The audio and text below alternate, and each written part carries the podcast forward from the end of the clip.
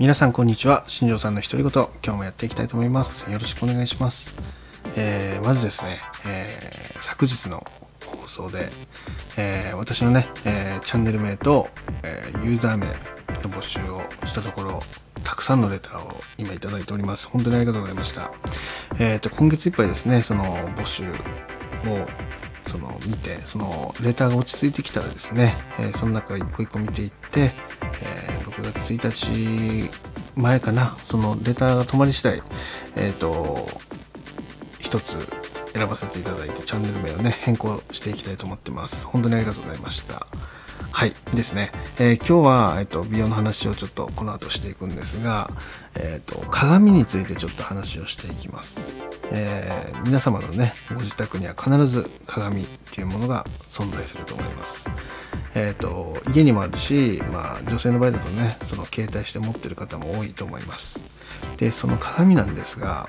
えー、綺麗にしてますかっていう質問になりますね。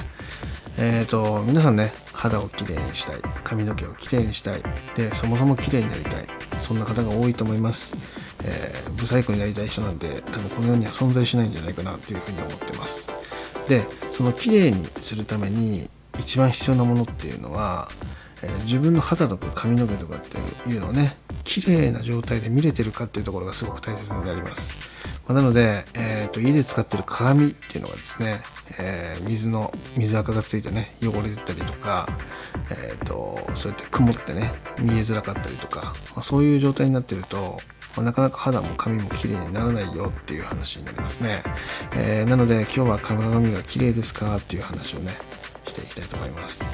鏡を通して自分の肌を見る自分の髪の毛を見る前にまず鏡を見てみてくださいっていう話になりますね、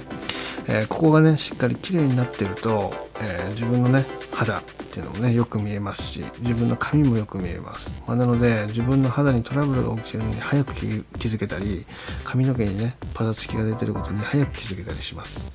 まあなので家の鏡っあとは手鏡持ち歩いてる鏡ですね。そういったものは常に綺麗な状態を保つようにしてみましょうっていう話ですね、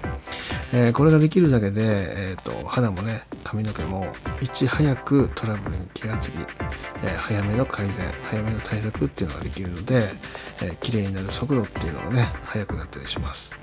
え手遅れな状態になって、え気づいてしまうと、まあ、そのそれがね改善するまでに時間がかかったりもするので、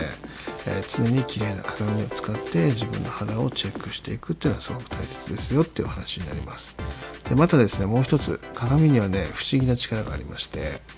えー例えば、えー皆さんねその1日に何回ぐらいね鏡を見てますかっていう質問なんですが、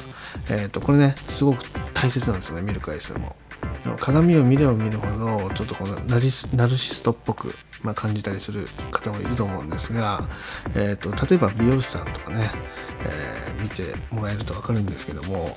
やっぱ実年齢より若く見られたりするんですよね、えーそれは鏡のせいじゃないかっていうふうに言われてます、えーどういうことかというと、まあ、鏡に映る自分の姿っていうのはねその見ようとしなくても見えてしまう職業なんですよね。まあなので、まあ、着てる服だったり自分の髪型だったりね髪の色そういったものっていうのは人よりも多く目がいってしまうんですよね。えーそういった観点からその自分のね、えーことを見直すきっかけ作りっていうのが鏡を見ることでできたりするので、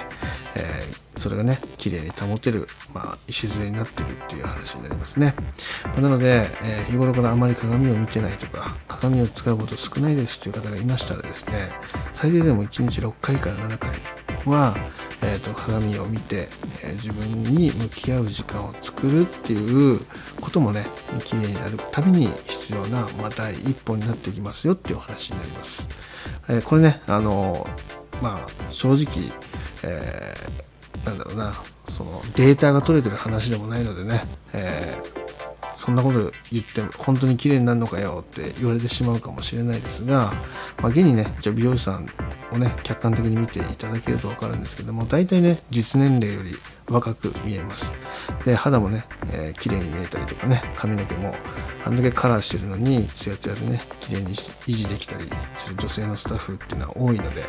えー、これをねあながち間違ってないんじゃないかなって個人的には思ったりします、まあ、なのでですね、えー、皆さんも、日頃の習慣から鏡に映る自分の姿を見ていく。これをね習慣の一つにしてもらえるといいかなっていうお話でした、え今日はねこの辺で失礼したいと思います。今日もね最後まで聞いていただきありがとうございました。ではまた明日。バイバイ。